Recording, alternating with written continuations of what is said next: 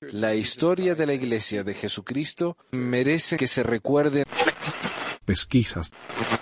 Mormonas. Bienvenidos a otro episodio de Pesquisas Mormonas. Disculpen la tardanza, ya, ya son como dos meses, dos o tres meses de que publiqué el último, pero como les avisé, no tengo tiempo, así que tres o cuatro por año, suficiente, por ahora. Al menos hasta que me gane la, la lotería y, y me dedico a esto full time. Ah, a ver, he estado haciendo, eh, si han estado siguiendo el programa, he estado haciendo algo que se llama Pesquisa Mormonas Express, en las que yo había tomado los ensayos publicados por la iglesia, los traducía, los leía sin ningún comentario de mi parte y después leía la respuesta de algún crítico como Mormon Think. Y si no saben de qué estoy hablando, la iglesia ha decidido publicar algunos ensayos en los que habla, los que habla, no, iba a decir habla honestamente, pero no es muy honesto, en los que habla de algunos de los problemas más, mm, ¿cómo diría? Más controversiales de la historia de la iglesia.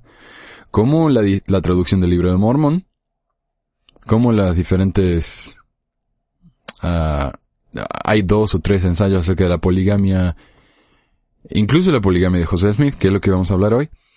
Y otras cosas así, ¿no? La traducción del libro de Abraham, que es una de las causas principales por la gente se está yendo de la iglesia. Y si no saben de qué estoy hablando, fíjense ahí en el catálogo. Tengo un programa como de dos partes acerca del tema.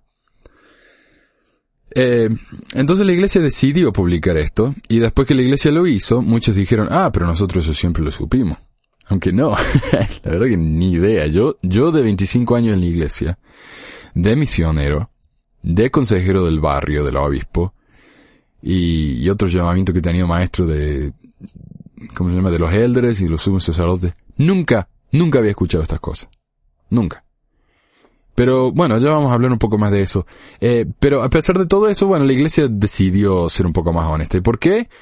A causa de la, carta del director del SEI, a causa de los Tanner, a causa de muchas cosas que se han publicado y que se, que se han empezado a decir, a causa de los podcasts, no este, pero Mormon Stories, Mormon Expression, gente, la gente está aprendiendo de estas cosas.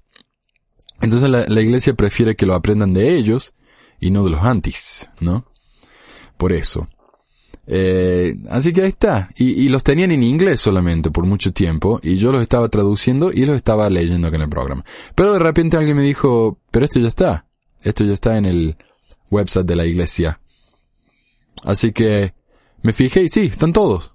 Así que puse un, link ahí en mi blog. Oh, cambiando de tema. Eh, como no tengo tanto tiempo de hacer esto, he empezado un blog que está, si, van a pesquisasmormonas.org, hay links a todo. Al podcast, al blog, a todo, ¿no? Eh, a Twitter, a Google Plus. ¿Qué más? Tengo iTunes, eh, YouTube. Tenemos varios canales de prácticamente todos los, los medios sociales más importantes. Como Facebook y todo eso. Tenemos como una página de Facebook, un grupo de Facebook y por supuesto el, la página personal de Pesquisa Mormones.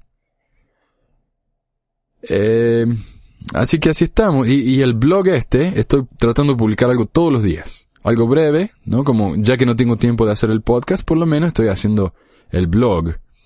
En el que pongo gráficos o videos o ensayos que escribo, ensayos breves o traducciones que hago. Y trato de poner algo todos los días. Eh, este programa cuando esté listo va a estar ahí en el blog. Entonces fíjense, si no quieren ir al website directamente por alguna razón, que me parece muy extraño, ¿por qué no quieren ir? ¿Qué problema tienen? No, un chiste. Ok, vayan a blog.pesquisasmormonas.com y ahí está el, el blogcito. blog.pesquisasmormonas.com Y esos serían los anuncios por ahora. El tema del día. Y el tema del día es el ensayo publicado por la Iglesia acerca del matrimonio plural en Kirkland y en Nauvoo. Y es uh, más o menos largo, así que... Eh, un poco los cintos, pónganse cómodos, pónganse las pantuflas y acabamos. Los santos de los últimos días creen en la monogamia, o sea, el matrimonio entre un hombre y una mujer. Es la ley permitida del Señor, permanente del Señor en cuanto al matrimonio. En tiempos bíblicos, el Señor mandó a algunas personas de su pueblo que practicaban el matrimonio plural, o sea, el matrimonio de un hombre con más de una mujer. Algunos de los primeros miembros de la Iglesia de Jesucristo también recibieron y obedecieron este mandamiento que se dio mediante los profetas de Dios. Y como esto no es por Pesquisa Mormones Express, aquí está mi comentario. Primero, la Iglesia dice aquí, cree en la monogamia. Esto no es cierto. Si yo me caso en el templo y mi esposa se muere, yo me puedo casar en el templo con otra mujer. Eso significa que yo voy a estar sellado por la eternidad con dos mujeres. Eso se llama poligamia. La iglesia todavía cree en la poligamia y al menos dos de los apóstoles de la iglesia están casados con dos mujeres en el templo. Los dos por supuesto son viudos y se volvieron a casar, pero por las eternidades, como creen ellos, están casados en el templo. ¿Ok? Entonces, sí existe la poligamia. Y mientras exista Doctrina de Convenio 132 que explica cómo se debe practicar la poligamia y nunca se refutó esa escritura, nunca fue sacada del libro de escrituras mormón, la poligamia todavía es vigente en la iglesia. La única razón por la que no la practican es porque es ilegal. Ok, y después dice, en tiempos bíblicos el Señor mandó a algunas personas de su pueblo que practicaran el matrimonio plural. No es cierto. Y yo lo investigué, ¿ah? Lo investigué. No hay ninguna escritura en la Biblia en la que Dios baja y le dice a un hombre, practiquen la poligamia. No existe. Así que, bueno, vamos a hablar más de eso en la respuesta que voy a leer. Ok. Después de recibir una revelación que le mandaba practicar el matrimonio plural, José Smith, oh, a ver, terminé. Sí, José Smith se casó con múltiples esposas e introdujo la práctica entre sus más estrechos colaboradores. Este principio fue uno de los aspectos más difíciles de la restauración, tanto para José Smith personalmente como para otros miembros de la Iglesia. El matrimonio plural puso a prueba la fe y provocó controversia y oposición. Inicialmente, fueron pocos los santos de los últimos días que aceptaron la restauración de una práctica bíblica totalmente extraña a su sentido de moral. Pero más adelante, muchos de ellos testificaron de poderosas experiencias espirituales que les ayudaron a vencer sus dudas y les dieron el valor necesario para aceptar esta práctica.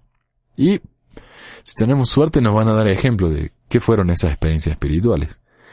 Aunque el Señor mandó que se adoptara el matrimonio plural en los últimos días, y más adelante que se abandonara, no dio instrucciones exactas sobre la manera de obedecer el mandamiento. Y esto es importante.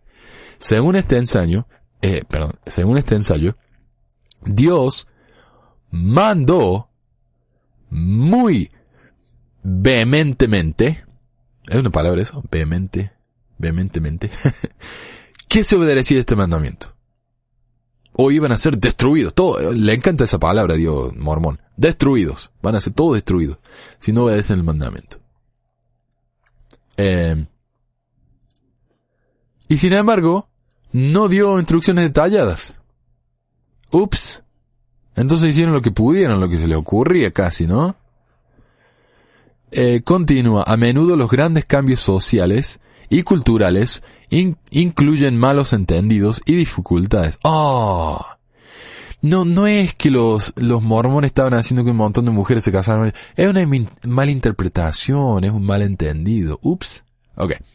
Los líderes y miembros de la Iglesia tuvieron esos desafíos al obedecer el mandato de practicar el matrimonio plural y de nuevo más adelante cuando se esforzaron por interrumpir su práctica después de que el presidente de la Iglesia Wilford Woodruff emitió una declaración inspirada en 1890 conocida como el Manifiesto que dio lugar al cese del matrimonio plural en la Iglesia. Y es difícil entender a qué se refiere con esto de que los líderes y miembros de la Iglesia tuvieron esos desafíos al tratar de interrumpir la práctica. ¿Qué desafíos?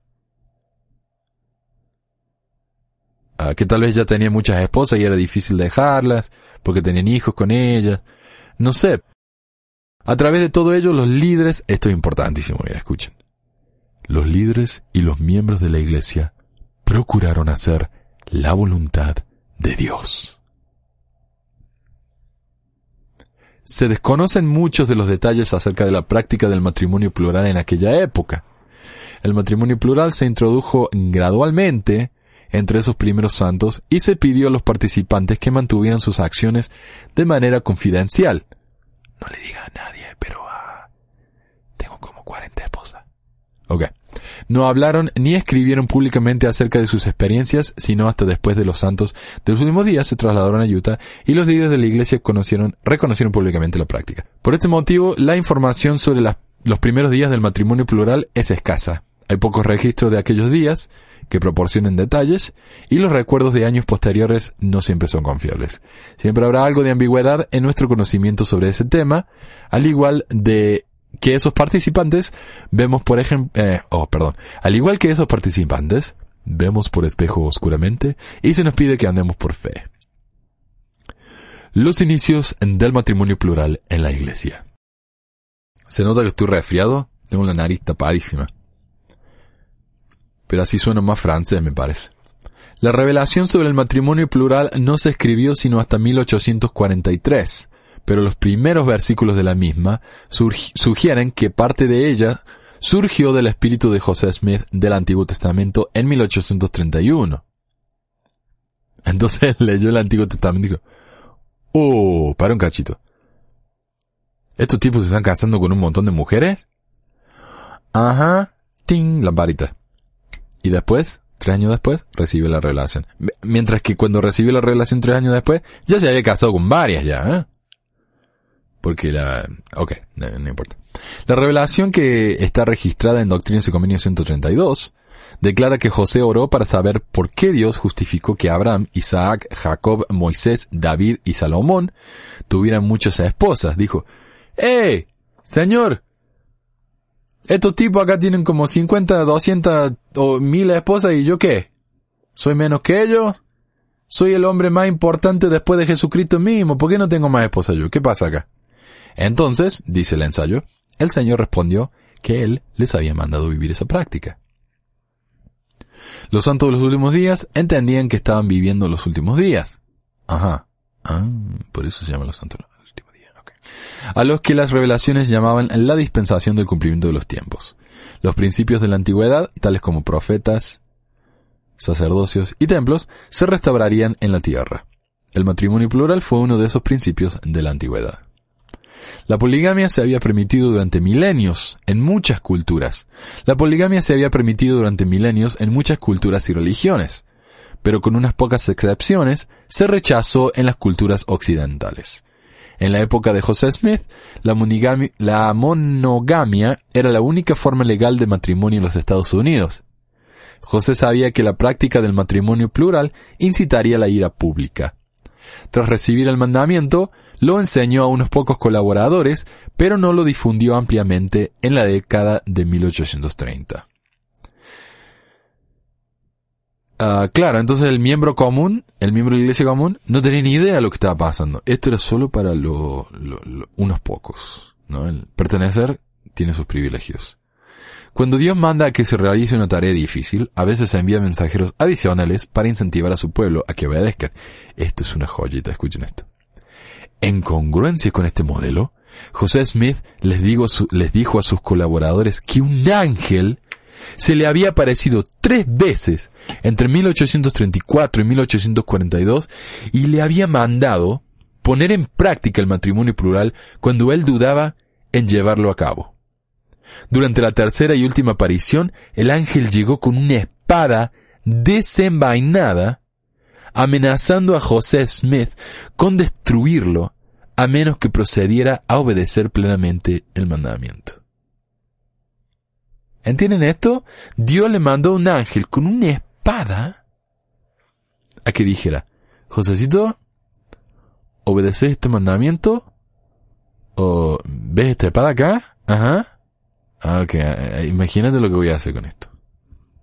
El problema, la batalla de los cielos, como se me enseñó a mí, y eso lo tengo que buscar porque no sé dónde está. Será en el... estará en Doctrina y me imagino. Ah, me parece que está en la perla de gran precio, en el libro de Moisés. Pero bueno, dice que en la batalla de los cielos hubieron dos planes. El plan de Satanás y el plan de Jesucristo. Satanás vino y dijo, miren, yo tengo un plan espectacular, increíble. Vamos a ir todos a la tierra y vamos todos a llegar a ser Dios porque yo voy a hacer que todos no tengan ninguna opción sino obedecer los mandamientos. Esta es la, teoría mormona. No van a tener opciones, van a ser como robots. Nosotros le, le damos las órdenes y ellos las hacen. Jesucristo, ah, el problema es que acá Satanás, a mí me parece un plan excelente. Si vamos todos a llegar a ser como Dios, ¿por qué no? ¿Ah?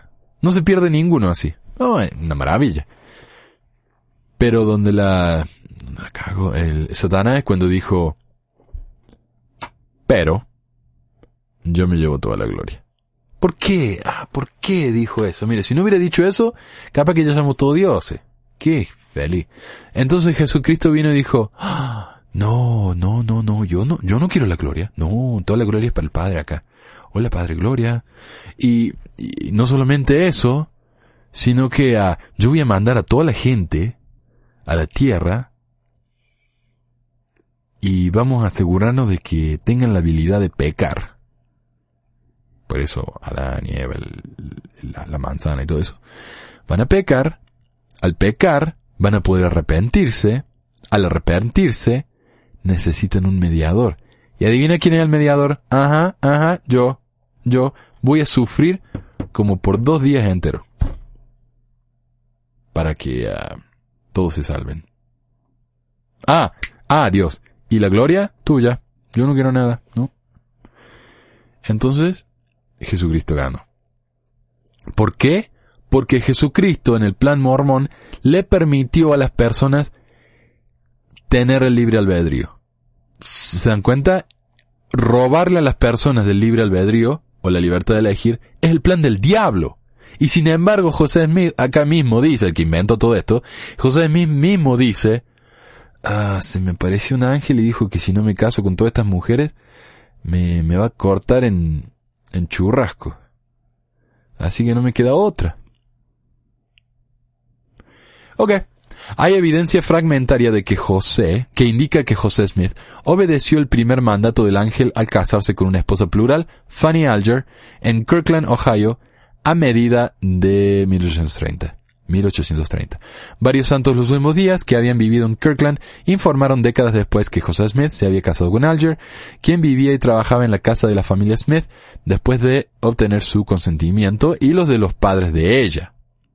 Se sabe poco acerca de este matrimonio y no se sabe nada acerca de las conversaciones entre José y Emma con respecto a Alger.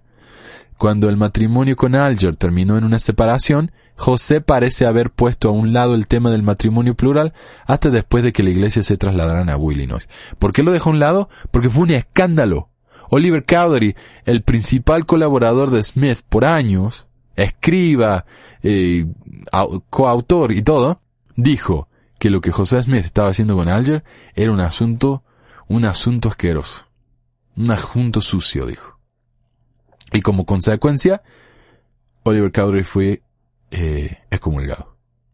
El otro que no menciona acá el artículo este es que Fanny Alger tenía 16 años. Y vivía en la, lo que sí dice que vivía en la casa de los Smith, así que quién sabe qué habrá pasado, ¿no? oh, no, no, no. Eh, oh, Oliver Cowdery los encontró juntos, haciendo, ¿sabe qué? Y a José me dijo, no, no, no, no, estamos casados espiritualmente, es que un ángel me dijo. Y ahí apareció el tema este. Ok. El matrimonio plural y el matrimonio eterno.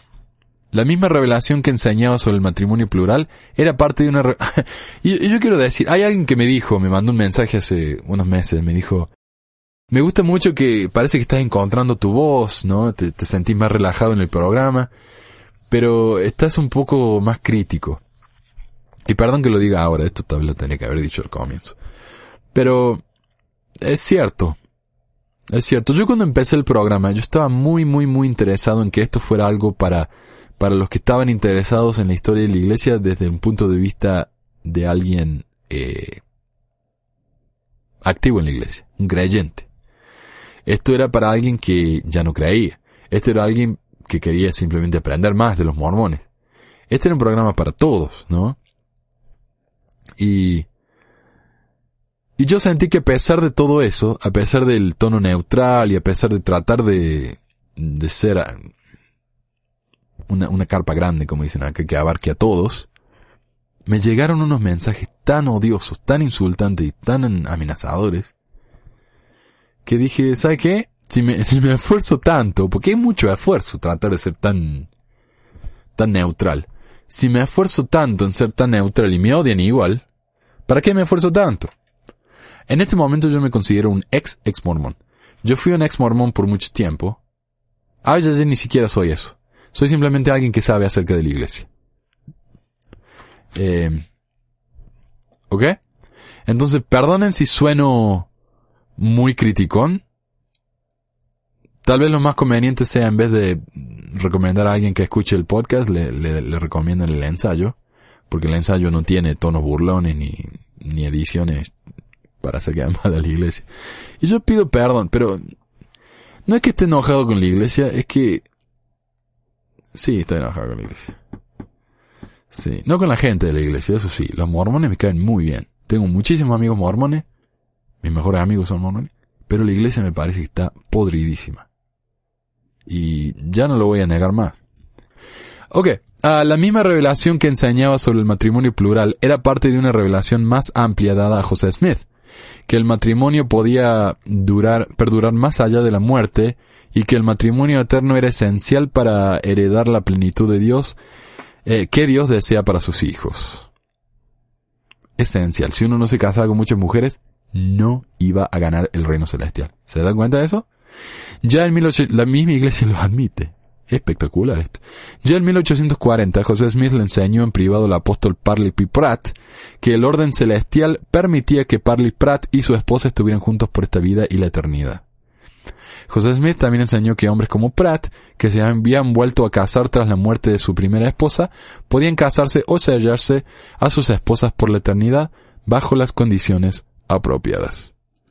Esta historia es increíble me parece muy curioso que siquiera mencionen a, los Pratt en relación con la poligamia, porque a Parley Pratt eh, lo asesinó el ex esposo de una de, de, de su esposa número 12. O sea, Parley Pratt se casó con esta mujer, que fue su esposa número 12, pero el, el esposo de esta mujer eh, no sabía que ella había ido con este hombre, entonces los persiguió y lo mató de, de celo, ¿no?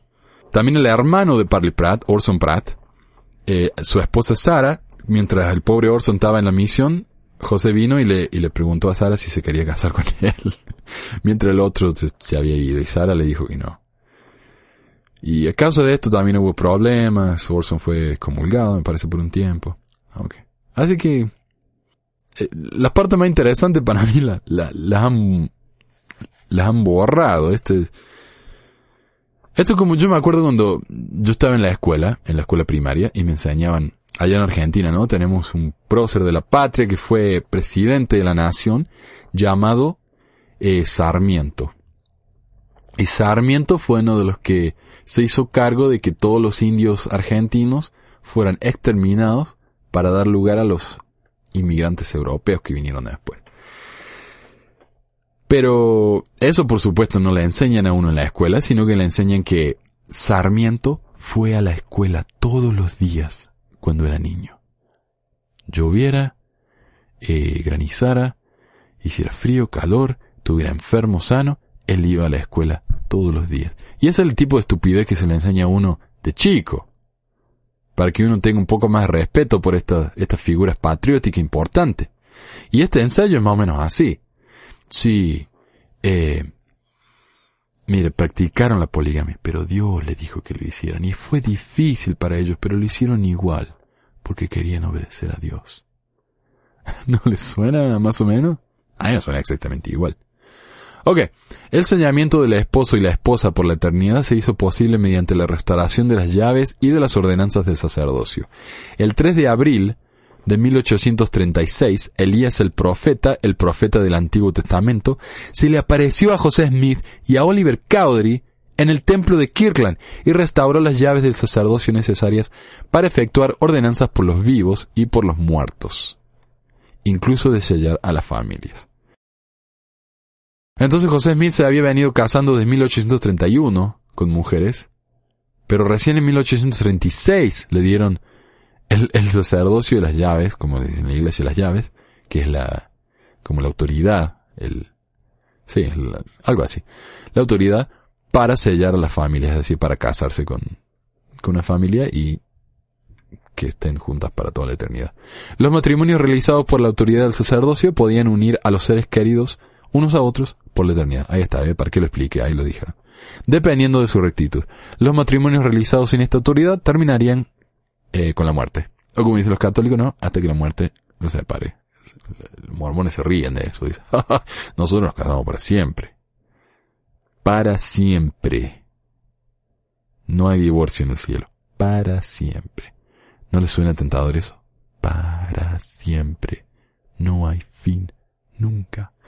El matrimonio realizado por las autoridades del sacerdocio, por la autoridad del sacerdocio, significaba que la procreación de hijos y la perpetuación de las familias continuaría en las eternidades. Y por eso es que muchos dicen, tienen la imagen de la esposa eh, mormona, de la diosa mormona, constantemente embarazada. Eso es básicamente lo que está diciendo acá. Las mujeres van a tener hijos para siempre. La revelación de José Smith sobre el matrimonio declaraba que la continuación de las simientes por siempre jamás ayudaba a cumplir los propósitos de Dios para sus hijos. Se dio esta promesa a todas las parejas que se casaran por la eh, autoridad del sacerdocio y fueran fieles a sus convenios. Y por eso tal vez en la iglesia mormona se nos dice que no tenemos que orarle a la Madre Celestial, porque la pobre está tan ocupada teniendo hijos que no debe estar en constante dolor de parto por la eternidad, me imagino.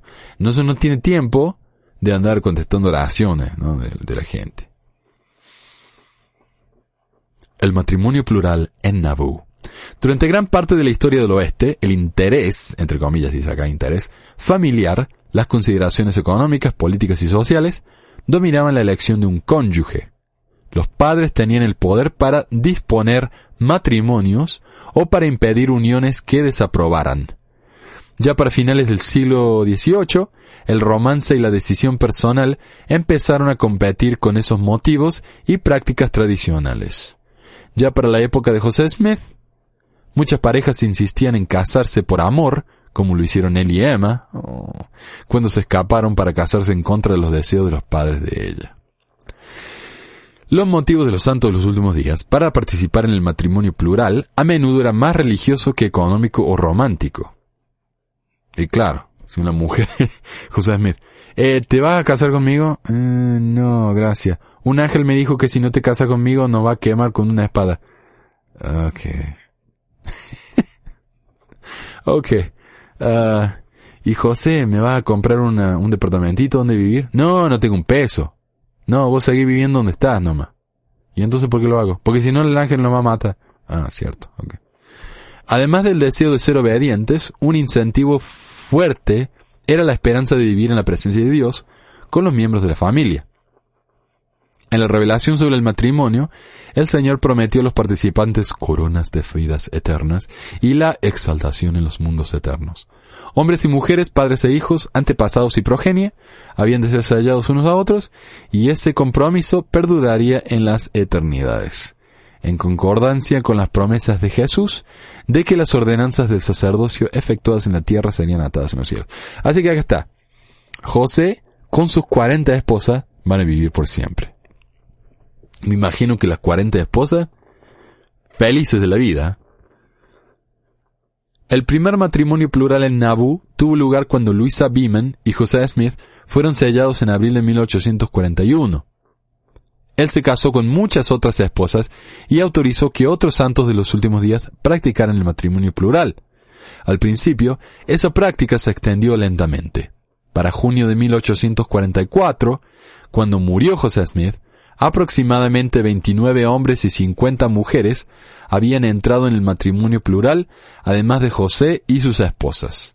Cuando los santos entraron al Valle del Lago Salado en 1847, por lo menos 196 hombres y 521 mujeres habían entrado en matrimonios plurales. Y se nos dice, mucha gente cree, oh, lo, los que participaron del matrimonio plural de la política eran muy mucho, como el 1%. No, eran muchos, eran muchos. Los que participaron en los matrimonios plurales de aquella época prometieron mantener confidencial su participación, aunque preveían que llegaría el momento en que la práctica se reconocería públicamente. Sin embargo, los rumores se difundieron. Oh no, Dios le mandó que, que lo mantuvieran en secreto, ellos lo mantuvieron en secreto, Y los demás igual se enteraron. ¿Qué onda?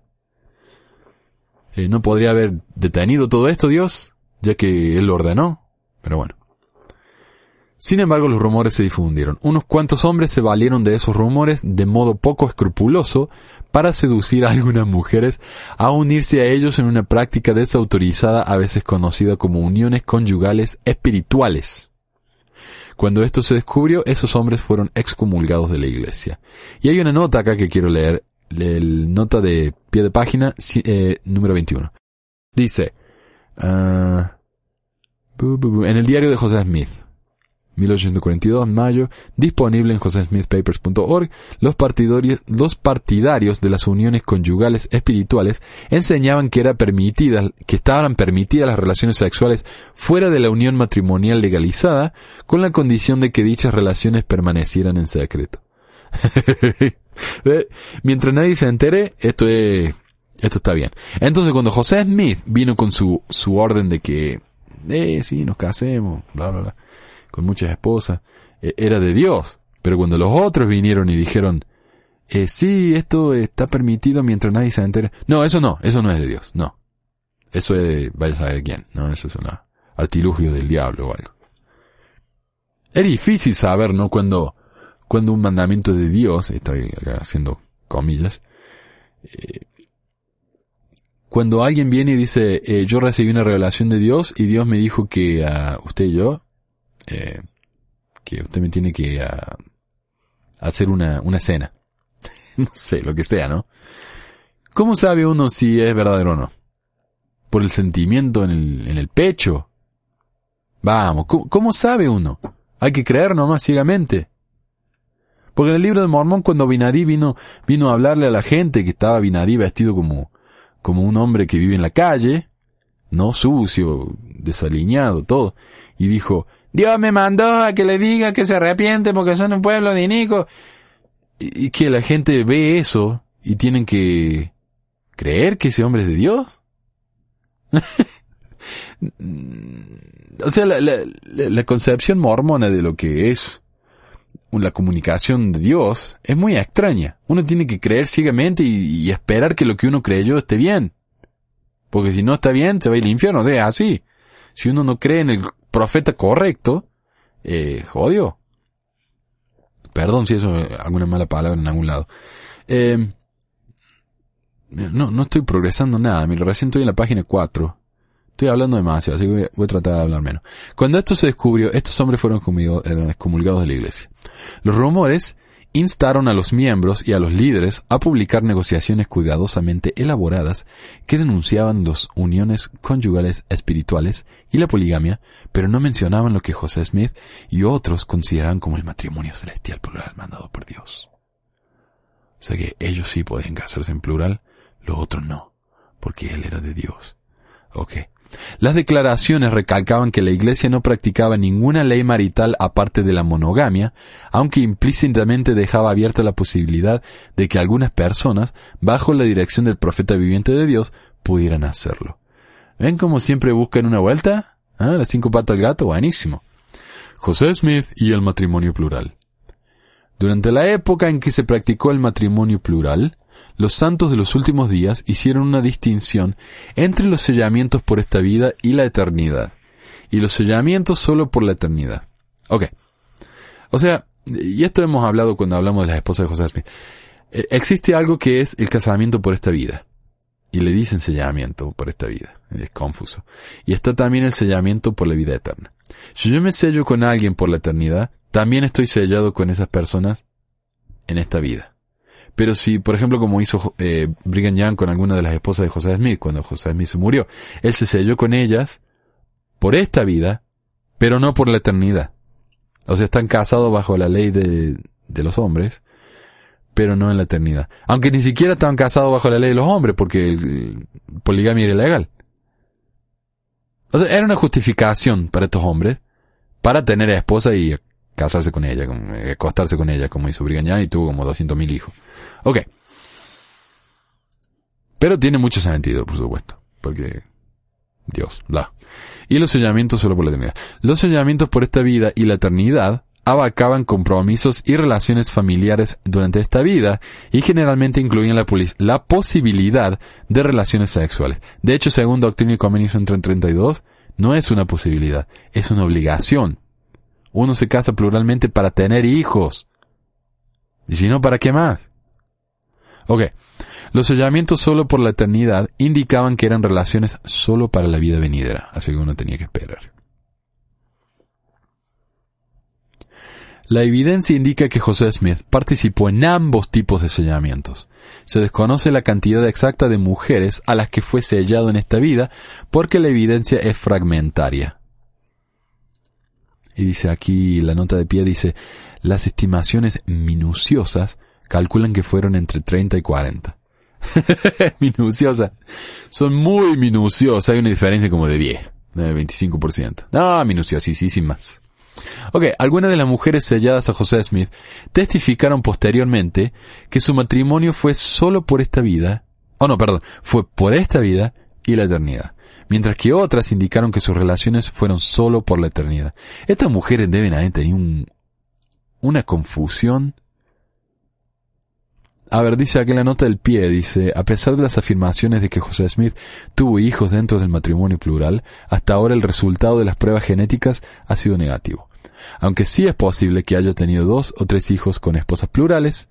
ah, oh, y ahí se acabó. Ok.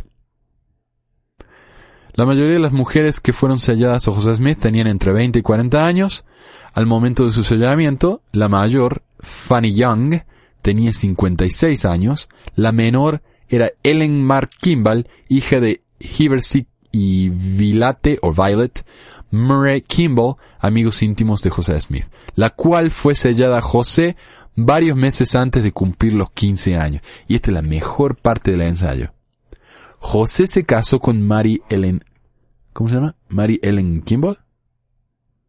Ellen Mark Kimball, perdón. Ellen Mark Kimball.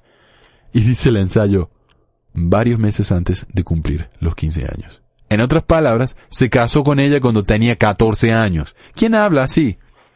Yo me casé varios meses antes de cumplir los 32 años. Es decir, me casé a los 31. Ah, no, oh, ok, no, no importa, vamos a seguir. y tampoco dicen que, uh, ve, todavía no dice que Fanny Alger tenía 16. No sé por qué. El matrimonio a esa edad, que no es apropiado según las normas de hoy, era legal en esa época. Y algunas mujeres se casaban a mediados de la adolescencia. Es cierto, era legal. Y hoy también es legal. Con el permiso del padre, una nenita se puede casar. Eso no lo hace mejor. Eso no lo hace que, que, sea algo bueno. Ni en esta época, ni en esa época. En esa época no era normal. Si una chica de 15 años se casaba, se casaba con un chico de más o menos de la misma edad. 18, 20. No con un hombre de 38. José Smith tenía 38 cuando se casó con, con, eh, con Mar Helen. Eh, Helen Mar, no sé. Que tenía 14. ¿Se dan cuenta? 24 años de diferencia. Casi tres veces la edad de la pobre chica. Pero si lo quieren justificar, lo pueden justificar, como quieran, ¿no? Fue un profeta, así que está todo bien. Helen Mark Kimball habló de su sellamiento a José Smith como solo por la eternidad, lo que sugiere que la relación no incluía las relaciones sexuales. Lo que incluía que desobedecieron doctrinas y convenios en 32. Como uno lo vea, esto es horrible. Después de la muerte de José Smith, Ellen se volvió a casar y llegó a ser una defensora elocuente de él y del matrimonio plural. Después de su casamiento con Louisa Beeman y antes de casarse con otras mujeres solteras, José Smith se selló a varias mujeres que ya estaban casadas. Ni esas mujeres ni José Smith explicaron gran cosa acerca de esos sellamientos, aunque varias mujeres dijeron que fueron solo por la eternidad. Otras mujeres no dejaron ningún registro, por lo que se desconoce si su sellamiento fue por esta vida y la eternidad o solo por la eternidad. Existen varias explicaciones posibles para esta práctica. Esos sellamientos pueden haber brindado una forma de crear un enlace eterno entre la familia de José Smith y otras familias dentro de la iglesia. Estos lazos se extendían tanto verticalmente, de padre a hijo, como horizontalmente, de una familia a otra. En la actualidad, esos lazos eternos se logran mediante el matrimonio en el templo de personas que también se sellan a su familia biológica, enlazando de esa forma a las familias. Los sellamientos de Smith a mujeres que ya estaban casadas puede haber sido una versión temprana del enlace de una familia a otra. En Abu, la mayoría de los primeros esposos, si no es que todos, parecen haber seguido viviendo en la misma casa con su esposa durante la vida de José Smith, y quejas en cuanto a esos sellamientos con José Smith prácticamente no existen en los registros. Excepto, por ejemplo, a, a Pratt, ¿no? Como dijimos, que cuando se casó con, el, con la esposa de otro, él vino y lo mató. Y además de que ah, no existen muchas quejas porque muchos de estos esposos ni siquiera sabían que su esposa se había casado con José. Así que difícil quejarse cuando uno no sabe.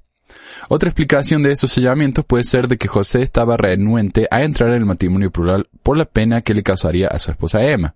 Tal vez él haya pensado que los sellamientos a mujeres casadas cumplirían con el mandato del Señor sin requerirle que tuviera relaciones maritales normales. Eso podría explicar por qué, según Lorenzo Snow, el ángel reprendió a José por haber dudado en cuanto al matrimonio plural, aun después de haber entrado en la práctica. Después de esa reprensión, según esta interpretación, José regresó principalmente a sellarse con mujeres solteras. Ah, a ver. O sea, José, lo que dice acá es que José dudó en el mandamiento del ángel de casarse con otras mujeres. Entonces el ángel dijo, ¿cómo te atreves, maleducado, a contradecirme? Pero bueno, si no te quieres casar con mujeres que ya están casadas, entonces cásate con mujeres solteras nomás. Pero no se te ocurra volverme a contradecir. Algo así, parece que fue lo que le dijo. Otra posibilidad es que en una época en que el periodo de vida de una persona era más corto que hoy en día, las mujeres fieles sentían la urgencia de ser selladas por la autoridad del sacerdocio. Varias de estas, o, sea que era la urgencia por parte de las mujeres, ¿no, José? Ok. Varias de esas mujeres estaban casadas con hombres que no eran mormones o que habían sido mormones. Varias. ¿Se dieron cuenta del lenguaje? Varias. O sea que muchas sí estaban casadas con mormones y sí estaban selladas. Al vivir en una época en que era difícil a ver, perdón. Varias de esas mujeres estaban casadas con hombres que no eran mormones o que habían sido mormones, y más de una de ellas expresó posteriormente que era infeliz en su matrimonio.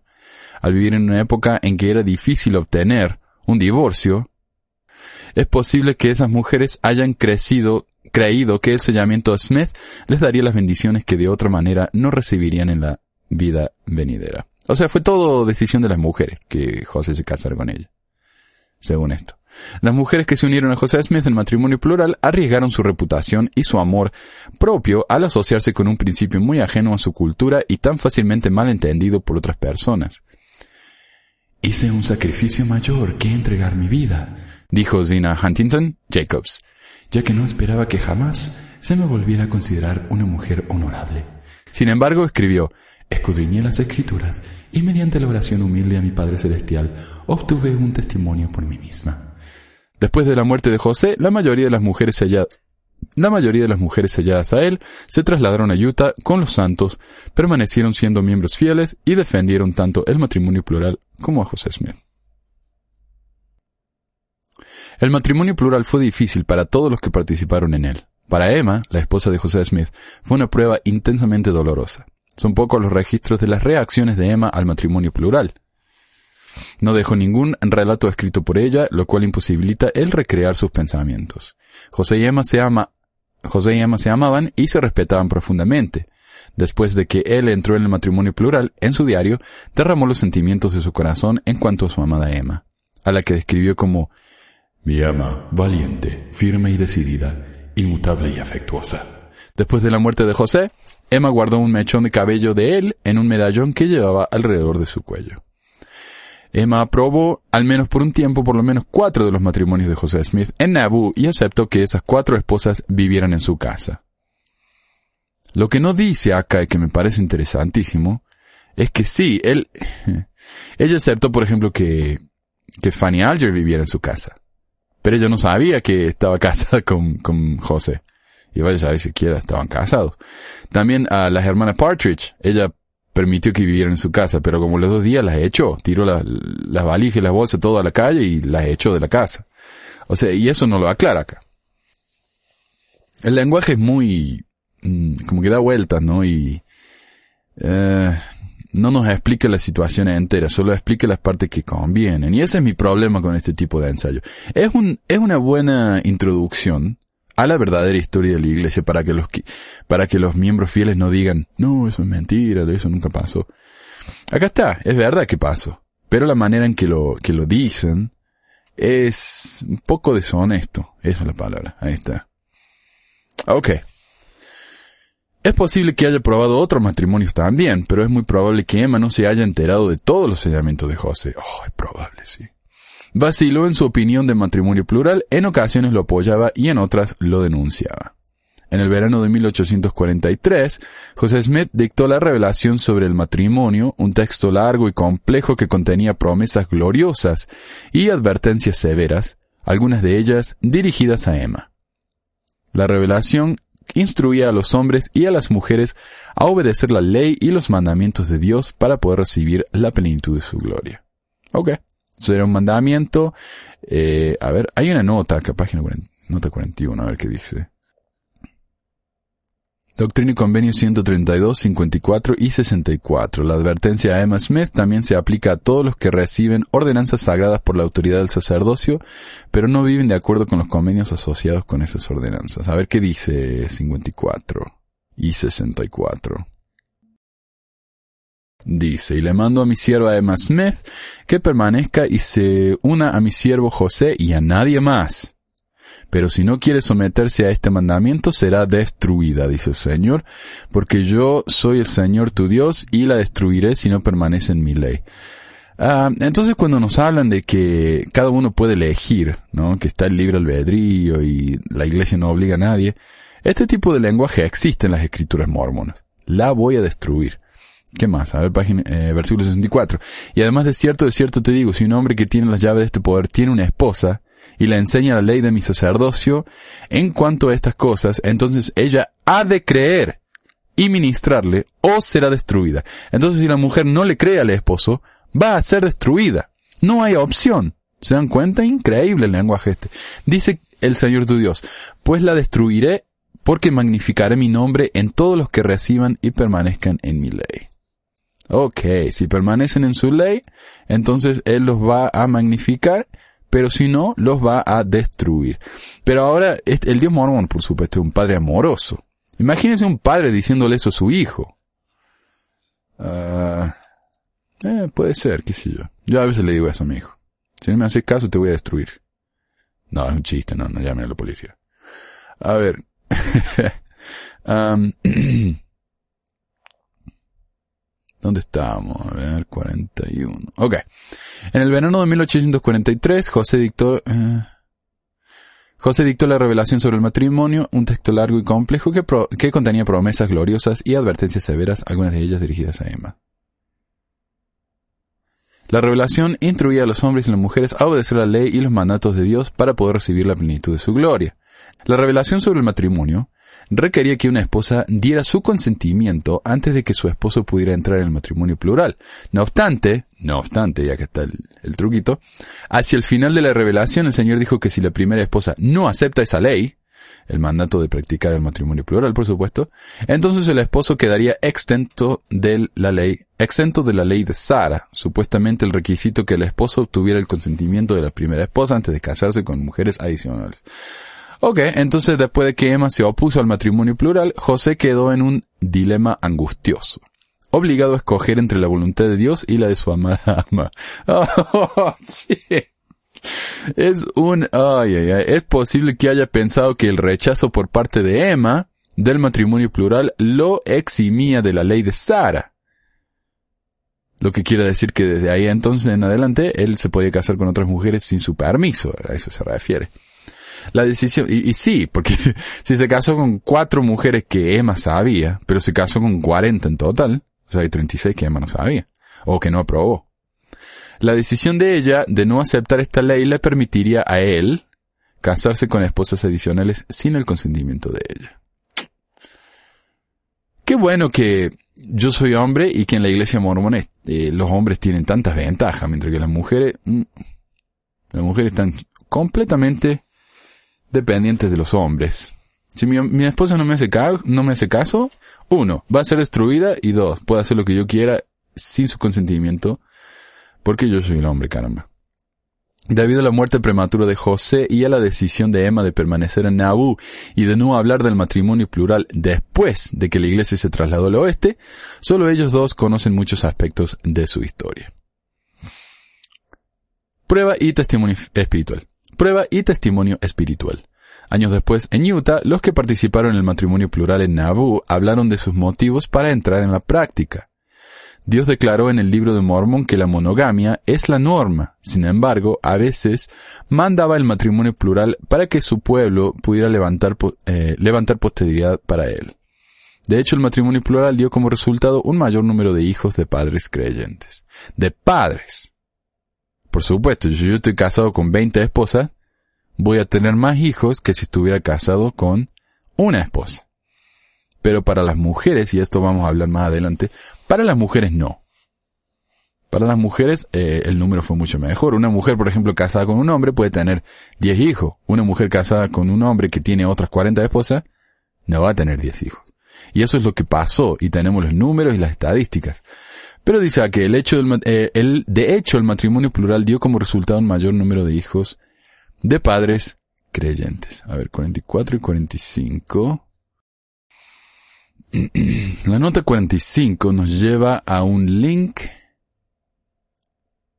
que dice, aquí está, nos lleva a un link que dice, un link en la iglesia, de la iglesia misma, y que dice, estudios han demostrado que las mujeres monógamas dieron a luz mm, a más niños por mujer de lo que lo hicieron las esposas polígamas excepto la primera esposa. Sin embargo, la fertilidad a nivel social se fortaleció a causa de la universalidad en cuanto a que las mujeres estuvieran casadas y las abundantes oportunidades de volver a casarse entre mujeres en edad fértil que ya habían estado casadas. O sea que la misma iglesia admite, sí, la poligamia da lugar a más hijos por padres, pero no por madres. Entonces solo los hombres se benefician, las mujeres no, de vuelta, no, es solo para los hombres esto. Algunos santos también consideraban el matrimonio plural como un proceso redentor de sacrificio y de refinamiento espiritual. Según L. Mark Kimball, José Smith declaró que la práctica de este principio resulta, sería la prueba más difícil que tendrían los santos para probar su fe. Aunque fue una de las pruebas más severas de su vida, ella testificó que también había sido una de las bendiciones más grandes. Su padre, Iverson Kimball, estuvo de acuerdo. Nunca sentí más pesar, dijo él acerca del momento en que se enteró del matrimonio plural en 1841. Lloré por días. Tenía una buena esposa. Estaba satisfecho. La decisión de aceptar una prueba tan desgarradora usualmente se tomaba solo después de orar sinceramente y de intensa reflexión. Brigham Young dijo que al enterarse del matrimonio plural, fue la primera vez en mi vida que deseé morir. Tuve que orar sin cesar, dijo él. Tuve que ejercer la fe, y el Señor me reveló la verdad de ello, y quedé satisfecho. Y Kimball halló consuelo solo después de que su esposa Vilate tuvo una visión que le testificó que el matrimonio plural era correcto. Me dijo, recordó posteriormente la hija de Vilate, que jamás vio a un hombre tan feliz como mi padre cuando le describió la visión y le dijo que estaba satisfecha y que sabía que era de Dios.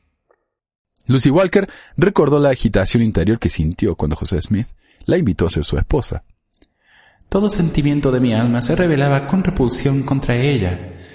Escribió. Sin embargo, después de varias noches de rodillas en oración sin poder descansar, encontró alivio cuando su habitación se llenó de una santa influencia similar a la luz brillante del sol, dijo ella. Mi alma quedó inundada en una dulce y tranquila paz que jamás había sentido, y una felicidad suprema embargó todo mi ser. Así que ahí está. Dios le respondió a las mujeres, así que el matrimonio plural es de Dios. No todos tuvieron experiencias similares. Algunos santos de los últimos días rechazaron el principio del matrimonio plural y abandonaron la iglesia. Mm, manga de inicuo, ¿eh? mientras que otros rehusaron, rehusaron entrar en la práctica pero permanecieron fieles. Sin embargo, para muchas mujeres y muchos hombres, esa repulsión y angustia iniciales fueron seguidas de lucha, resolución y al final luz y paz. Experiencias sagradas permitieron que los santos avanzaran con fe. Conclusión. El desafío de introducir un principio tan controvertido como el matrimonio plural es casi imposible de exagerar.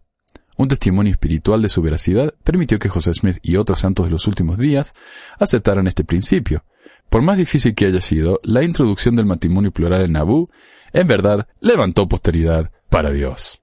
Una cantidad considerable de los miembros de hoy descienden de santos de los últimos días fieles, que practicaron el matrimonio plural. Los miembros de la Iglesia ya no practican el matrimonio plural. De conformidad con las enseñanzas de José Smith, la Iglesia permite que un hombre cuya esposa haya muerto se selle a otras mujeres cuando se vuelve a casar. O sea, si practican el matrimonio plural. Ah, más aún, a los miembros se les permite llevar a cabo ordenanzas a favor de hombres y mujeres que han fallecido y que se casaron más de una vez en la tierra sellándolos a todos los cónyuges con los que estuvieron legalmente casados. La naturaleza precisa de estas relaciones en la siguiente vida se desconoce, y muchas relaciones familiares se pondrán en orden en la vida venidera. Se anima a los santos de los últimos días a confiar en nuestro sabio Padre Celestial, que ama a sus hijos y hace todas las cosas para el progreso y la salvación de ellos. Fin. Así que ese fue el ensayo de la iglesia sobre la poligamia en Nabu. Para los que dicen que la iglesia niega de que los mormones se hayan casado pluralmente, especialmente el profeta José Smith.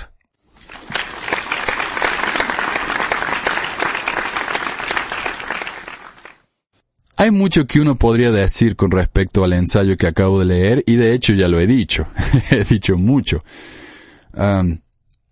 pero leí un artículo, un, blog respondiendo a este ensayo que me encantó. Fue la mejor respuesta que he leído hasta el momento, así que preferí traducirla y compartirla con ustedes. Esto está escrito por Lori Borkman, eh, una miembro de la iglesia. Ella no, puedo decir que sea una miembro creyente eh, literal, pero ella, ella le gusta la iglesia, ella va, ella cree a su manera, y ella escribió esta respuesta al ensayo de la iglesia y me pareció, como les digo, una respuesta muy muy bien hecha ella tiene un blog llamado Rational Faith, o una fe racional, que tiene algunas cosas en español, me parece que están traducidas en Google Translate, pero les recomiendo si pueden leerlo. Es un blog muy interesante desde el punto de vista de alguien que tiene un pie en la iglesia y un pie afuera, pero trata de hacerlo funcionar. Y dice, después de la explosión de las noticias sobre la poligamia y el diálogo que prosiguió a los ensayos más recientes publicados por la iglesia, la cosa más común que he visto decir por los miembros de la Iglesia defendiendo la práctica es uno, que supieron esto desde que eran muy jóvenes. Esto elude la cuestión de la aceptabilidad, por lo que implica que si ya lo sabían, debe estar bien, en lugar de, lidiar con esto directamente. Claro, si yo digo, yo esto siempre lo supe, yo siempre supe que José Smith fue un polígamo. Eso hace que yo admita de manera al menos indirecta de que no hay ningún problema con esta poligamia. ¿Y qué? Si yo lo supe y todavía estoy activo, ¿y qué? ¿Y qué? Aunque no es cierto, la mayoría de los miembros nunca supieron esto. Le digo, yo estuve en la iglesia 25 años, fui consejero de dos barrios. Trabajé como eh, maestro de, de, la escuela dominical, maestro de los elders, maestro de los sumos, por años. Fui misionero y nunca, nunca escuché esto de que José se había casado con muchas mujeres que ya estaban casadas con otros, con una niña de 14, nunca había escuchado esto. Pero ella dice, otra reacción es dos. Dios lo mandó, por lo que José sigue siendo un hombre de carácter moral impecable. Me he quedado atónito una y otra vez con la gente que remueve la culpabilidad de José y la reposa sobre Dios. Este más o menos tenía sentido cuando la poligamia era caracterizada como algo para ayudar a las viudas, o para dar descendencia a Sion, porque no habían suficientes hombres, pero es obvio ahora que estos escenarios eran simples trucos de distracción para hacer que la poligamia fuera algo agradable para el paladar. O sea, lo que está diciendo, esas justificaciones que dimos, y a mí me lo habían dicho eso. José solo se casó con viudas para darle una protección legal, o había más mujeres que hombres. Ninguna de las dos cosas era cierto, y por más que fueran ciertos, eso no justifica nada. Y dice, de hecho la poligamia ha demostrado ser menos eficaz en levantar posteridad que la monogamia, como ya comentamos anteriormente. Así que ni siquiera ese propósito tiene peso. Ninguna otra práctica de la dispensación, oh, aquí hay una nota que pone ella que me gustaría leer porque es relevante a la conversación. Y es lo que ya dijimos, los, estudios han demostrado que las mujeres monógamas tenían más hijos por mujer que las esposas polígamas, excepto por la primera. Y una aclaración de ella dice, vamos a pensar en esto un poco. Una mujer puede tener exactamente la misma cantidad de niños si tuviera su propio marido o si compartiera una con otras mujeres. De hecho, las mujeres producen estadísticamente más hijos con un marido propio que con uno compartido. Por lo que lo de levantar posteridad es en realidad puesto en peligro por la poligamia. O sea, la poligamia produce menos hijos que la no poligamia. Entonces está en contra del, mandamiento, supuestamente. Sí, un montón de niños nacieron en familias polígamas, es cierto. Pero ese mismo objetivo podría haberse cumplido si cada mujer hubiera tenido su propio marido. Solo que toda la descendencia provendría de familias más variadas. Todo lo que aseguró la poligamia es que los hombres en el liderazgo más alto de la iglesia tuvieran el mayor número de mujeres. La poligamia no le dio hijos adicionales a José, y la mayoría de sus esposas no eran vírgenes, a pesar de que ser virgen es un requisito en Doctrinas y Convenios 132. Así que la poligamia para él, por lo menos, no tenía nada que ver con el levantar posteridad en esta vida. Había más hombres que mujeres en Utah durante sus años polígamos, lo que provocó que las mujeres tuvieran que casarse a edades cada vez más tempranas para que los hombres pudieran cumplir con sus cuotas polígamas. Claro, imagínense, estamos en una sociedad con, uh, qué sé yo, eh, pongamos, 50 hombres y 50 mujeres. eh, estos 50 hombres se casan con todas las 50 mujeres, pero todavía son requeridos que tengan esposas polígamas. Entonces, ¿de dónde sacan a las otras mujeres? Bueno, se pueden ir a Inglaterra y traerles de allá, como hicieron algunos misioneros, o pueden simplemente casarse con niñas, que todavía no son mujeres. Eso solucionaría el problema entonces de, de la falta de mujeres. Y eso es a lo que se está refiriendo aquí la autora esta, lo que me parece muy bien. Por eso tenemos tantas niñas esposas en esta época. Lo cual sí, como dicen mucho, era legal, pero no quiere decir que era, era apropiado o que estaba bien. Ninguna otra práctica, continúa la señora, ¿cómo se llama? Borkman. Ninguna otra práctica de la dispensación del Antiguo Testamento fue restaurada durante la restauración. Ni el kashrut, restricción dietética judía, ni el sacrificio de animales, ni la ley de Moisés, ni las lapidaciones, ni el requisito de la circuncisión. No, la primera y única práctica del Antiguo Testamento que Dios restauró en la tierra por razones no reveladas es aquella en la que los líderes del sacerdocio pueden llegar a tener cantidades desproporcionadamente elevadas de mujeres. La única. Lo cierto, pero lo, siento, pero no me la creo. Sin mencionar que no hay una sola parte en la Biblia en que la poligamia sea ordenada por Dios. Si es practicada por, sí es practicada por varios profetas, pero no por mandato divino. La historia más comúnmente referenciada es la de Sara y de Abraham, pero la directiva de Dios está ausente allí también.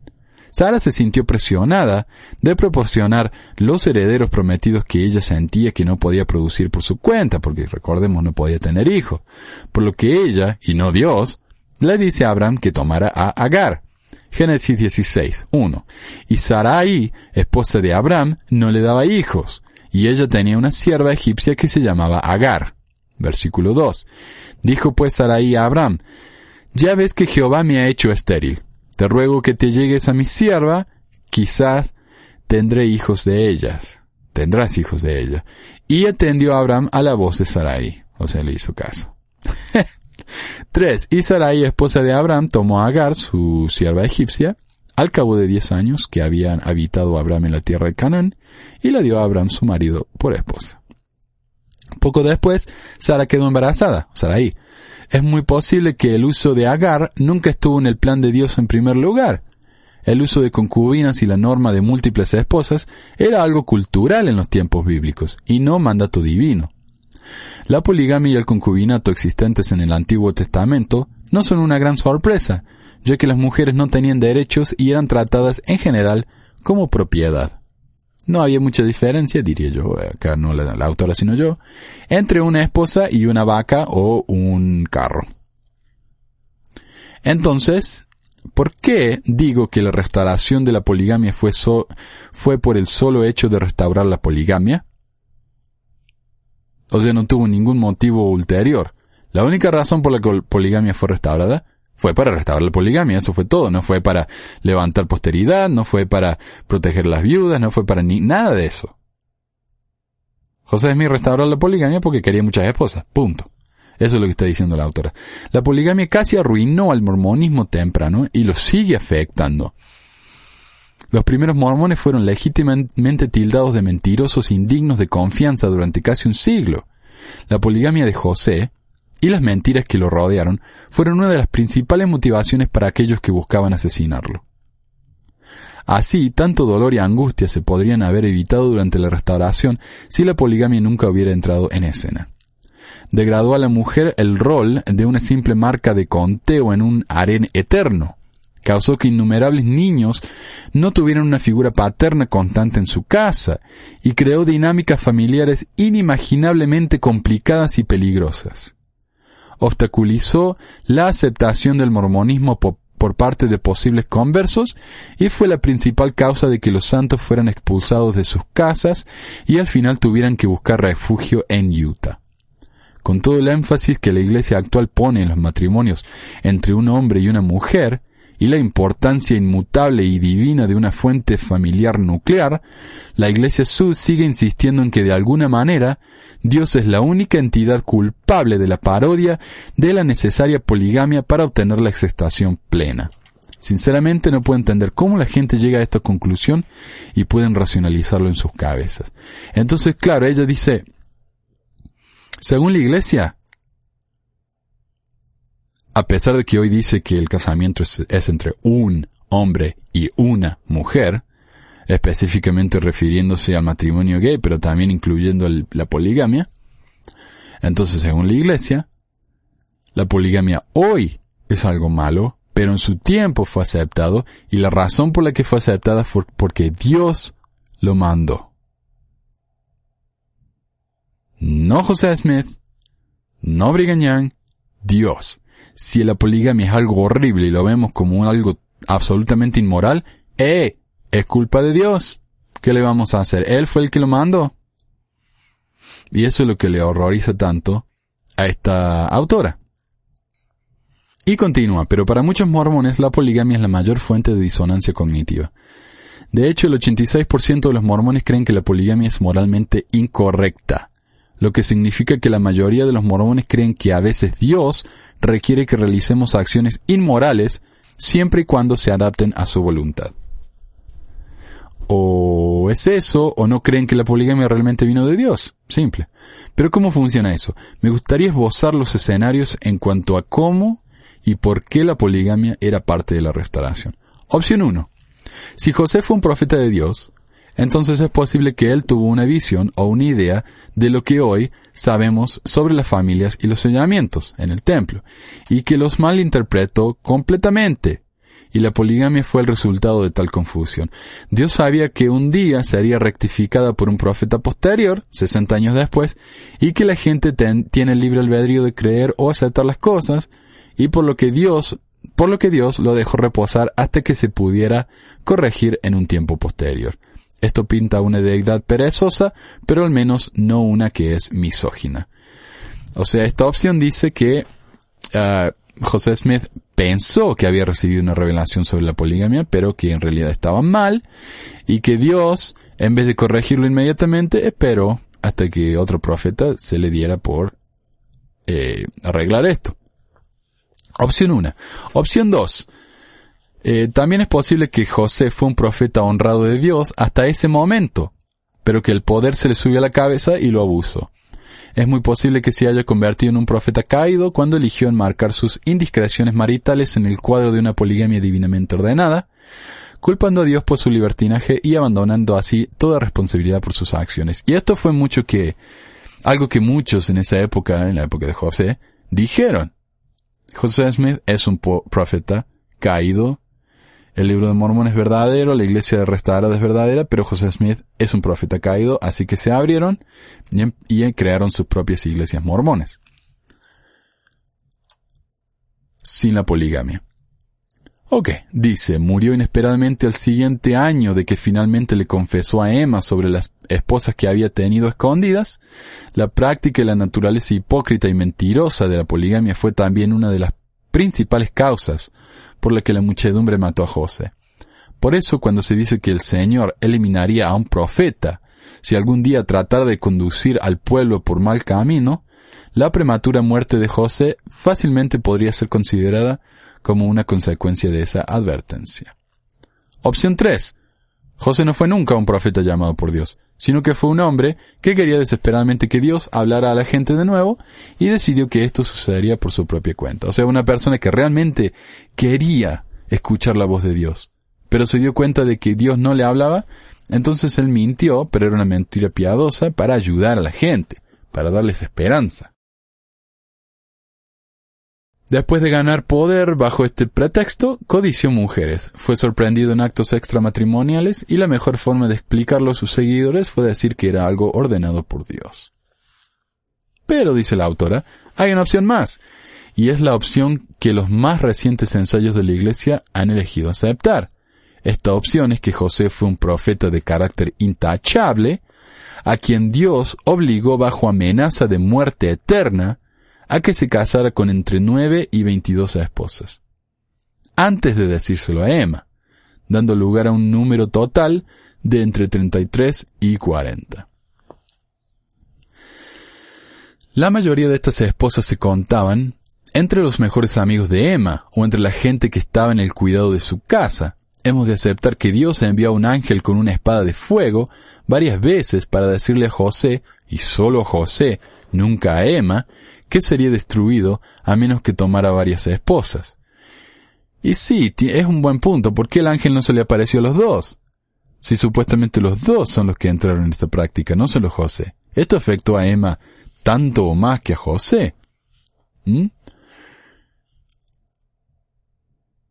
No importa que tal mandato o tal mandamiento más o menos eliminó el libre albedrío de José, pintando a una deidad que se preocupa poco por sus propias leyes o por su plan de salvación. Y es lo que hemos mencionado alguna vez, el plan de salvación entero está basado en el hecho de que se nos ha dado el libre albedrío.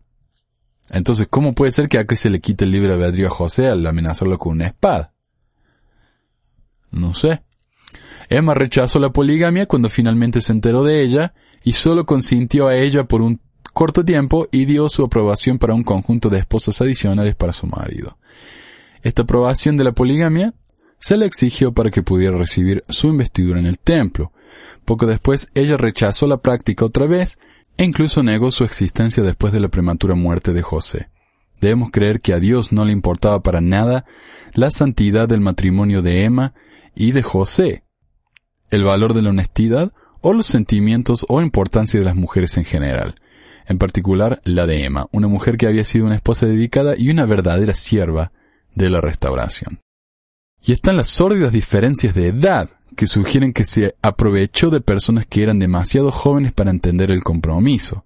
La redacción encubierta del ensayo de la Iglesia al hablar del matrimonio de Ellen Mars Kimball con José es tan deliberadamente engañosa que es risible. Afirma que Ellen, o se está hablando del ensayo, el ensayo, según el ensayo, Ellen fue sellada a José varios meses antes de cumplir los 15 años. El matrimonio a una edad tal, inapropiado para los estándares de hoy en día, era legal en aquella época, y algunas mujeres se casaron en su adolescencia. Pero mencionar que era legal que un hombre de 38 años se casara con una, vamos a hacer lo que podamos para no llamarla una niña de 14 años, es la única base para oponerse a tal acción? Al enseñar que no era ilegal casarse con alguien que tenía solo 14 años, los ensayos tratan de enmarcar esto como aceptable o normal. Pero la, la, frecuencia de los matrimonios de personas de 14 años de edad entre los 1800 fue al menos del 1%, lo cual es comparable a lo que es hoy. Entonces cuando nos dicen, y esto es mi comentario, no del autor, entonces cuando nos dicen que es normal o legal bueno, era legal, pero que era normal que las niñas de 14 años se casaran, no es cierto. El 1% de las niñas en esa época, o de las mujeres en esa época, se casaron a esa edad. 1%. Que sea legal no quiere decir que esté bien. Sí, algunas niñas de 14 años se casaban en aquel entonces, pero con muchachos de 18 a 20 años de edad, no con hombres de 38 años. Eso fue tan extraño e inapropiado entonces como lo es ahora, y decir que sucedió varios meses antes de cumplir los 15 años no mejora la situación. No se entra en un matrimonio voluntario o libremente si se le dice a la mujer, si das este paso, tu salvación eterna y la exaltación y la de la casa de tu padre y toda su parentela está asegurada. O la salvación de toda nuestra familia depende de ello. Eso es coerción espiritual, así de simple, y no puedo soportar la idea de que Dios haya exigido que alguien practicara esto. Además, dar a entender que tal acción puede garantizar la salvación de los demás es la antítesis de nuestro albedrío individual y del plan de salvación. Y no me importa si era de naturaleza sexual o no, aunque Helen fue citada diciendo yo nunca me hubiera sellado con José si hubiera sabido que era algo más que una ceremonia. Era joven y ellos me engañaron.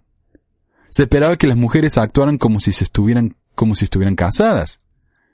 No podían salir con otros, no podían participar en cortejos sociales, ellas lloraron a José como cualquier esposa lloraría a un marido, y fueron consideradas viudas después de la muerte de José, fueron despojadas de su individualidad y de su condición de solteras. Ahora cuando Emma dice, y este comentario mío, cuando Emma dice, si yo hubiera sabido que era más que una ceremonia, no lo hubiera hecho, contradice lo que nos dice el ensayo de que ella estaba muy feliz de haberlo hecho. Y no solamente contradice eso, contradice el hecho de que solo fue una ceremonia espiritual, o sea, hubo algo más. No sé si fue una relación sexual, tal vez no, pero hubo algo más. Estaba la, expectativa de que eh, se comportara como la esposa del profeta. ¿No? Eh, hay mucho, mucho más de lo que nos están diciendo aquí. El ensayo de la Iglesia intenta excusar la fealdad de la poligamia y la poliandria con el hecho de que Dios no dio instrucciones claras. Se trata de un Dios que ha dado cantidades demenciales de instrucciones sumamente específicas sobre incluso los aspectos más mundanos de nuestra vida.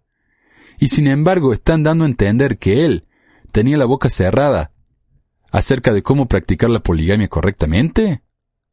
E ignoran que Doctrinas y Convenio 132 tiene más instrucciones amplias sobre cómo debe llevarse a cabo, y que José y muchos otros ignoraron la, la mayoría de esas instrucciones. Así que es este, este es el Dios del mormonismo. Los que escribieron y aprobaron los últimos ensayos prefirieron que los párrafos antes mencionados fueran actos piadosos mandados por Dios, antes que admitir que José, más que probablemente, haya hecho algo muy malo. Al hacer esto, la iglesia mormona les está dejando saber a sus mujeres que si es la voluntad de Dios, está bien que seamos tratadas como propiedad, que nuestras voces y opiniones dentro de nuestros matrimonios no son de igual importancia que las de nuestros maridos.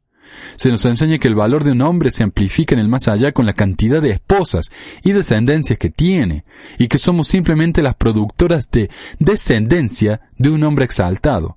Que si un líder del sacerdocio nos dice que es la voluntad de Dios para nosotras, que debemos aceptarla fielmente. No importa el grado de incorrección sexual, de la solicitud o el dolor mental que causara. Si no, podemos justificadamente enfrentar destrucción. Estas son todas las cosas que aprendí sobre mí misma al crecer a medida que aprendí acerca de la poligamia. Este es el Dios que tuve que aceptar si iba a creer en José Smith como un hombre libre de culpa. Las mujeres justifican esto cuando se les dice que nadie va a tener que practicar la poligamia en el más allá si no lo desean pero creo que las miles de mujeres que fueron obligadas espiritualmente a entrar en la práctica durante su existencia no estarían de acuerdo. Por cerca de 60 años, la poligamia fue la principal doctrina que distinguió la marcha del mormonismo y fue enseñada como un requisito para obtener los niveles más altos del reino celestial. ¿Qué opción se les dio entonces a estos hombres y mujeres? Yo nunca podría creer en un Dios para quien la poligamia es un requisito para ganar su favor o para ganar la recompensa eterna. Soy lo suficientemente madura para entender que la gente, incluso la gente buena, son víctimas de sus impulsos más básicos. Reconozco abiertamente que todos hemos tratado de encontrar una manera de justificar nuestros pecados para que no tengamos que hacer frente a las consecuencias que seguirían a una verdadera admisión de culpa nuestra. Yo había estado dispuesta a amar a José a pesar de la coacción espiritual que utilizó para poseer a las mujeres que deseaba. Muchos líderes carismáticos y grandes activistas tuvieron relaciones extramaritales documentadas. Thomas Jefferson, Nelson Mandela, Martin Luther King, Bill Clinton y la lista sigue. La mayor diferencia es que ninguna de estas personas trató de librarse de su responsabilidad por sus acciones diciendo que Dios les obligó a hacerlo. Todo lo que pido es que se nos permita ver a la poligamia por lo que realmente era. Pido que podamos poner la culpa en donde pertenece, en manos de José y de los que lo apoyaron, y perpetuaron la doctrina. No quiero volver a escuchar de nuevo que tenemos que pasar por alto los detalles feos de la poligamia y la poliandria, porque José Smith hizo tantas cosas increíbles por la humanidad, que estas narrativas desagradables son simplemente distracciones indignas de un increíble legado. José Smith no fue la restauración. Él era parte de ella. Los miles de santos fieles que creyeron en él sacrificaron más allá de lo que uno puede estimar. Ellos merecen que sus historias también sean transmitidas las mujeres que dieron sus vidas a José, quienes fueron pasadas a Brigham Young como esposas heredadas después de la muerte de José, y los miles de mujeres que entraron en el matrimonio polígamo en contra de su voluntad. Sus historias y sacrificios son igualmente importantes. Los maridos que se extendieron más allá de la razón para tratar de proveer por familias ridículamente grandes. Estamos hablando de proveer monetariamente. Estas familias eran muy pobres. El mismo Brigham Young tenía esposas que estaban muertas de hambre, y por eso una, una se fue y comenzó el tour en contra de la poligamia. Porque tenían mucha hambre. Es difícil mantener a tantas mujeres, tantas casas, tantos hijos. Y continúa, por el dolor que deben haber sentido al no poder satisfacer las necesidades de todos aquellos que dependían de ellos, tanto en lo espiritual, mental o físico. Al silenciar su dolor, le hacemos un flaco favor a su sacrificio. Estas historias necesitan ser contadas en su totalidad y no solo en las biografías académicas. Esto tiene que ser algo que se trata con cuidado y abiertamente en el sistema de educación de la Iglesia de una manera directa si el legado de José está contaminado por ella, entonces que así sea. Pero ese es el verdadero legado que dejó. Incluso si estas historias nunca toman el centro de atención que se merecen en las clases de historia de la Iglesia, al menos Dios se merece que dejemos de decir que Él ordenó esta práctica. Nada bueno ha venido de culpar a Dios por los pecados y las locuras de los hombres, ni siquiera para salvar la reputación de un profeta.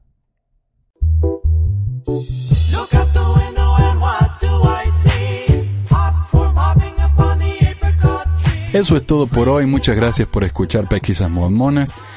Si les gustaría ayudar al programa, hay muchas maneras de hacerlo. Nos pueden dejar un comentario en el blog pesquisasmormonas.com o blog.pesquisasmormonas.com, un review en iTunes o en Stitcher, mirar y compartir nuestros videos en YouTube y dejarnos un comentario o un thumbs up, un like en Facebook, compartir nuestros tweets, darnos un más uno en Google Plus enviarnos preguntas por email a manuel.pesquisasmormonas.com o dejar un mensaje de voz al número 1-385-244-0764. Este es un número de Google Voice, así que pueden hacer este llamado gratis si también usan Google Voice. Y mucho más, por supuesto. Si todos nuestros oyentes hacen solo una de estas cosas, más gente va a poder saber acerca del podcast. Mientras más gente nos ayude, más frecuentemente vamos a poder producir estos programas. Muchas gracias por escucharnos y por las palabras alentadoras. Hasta la próxima.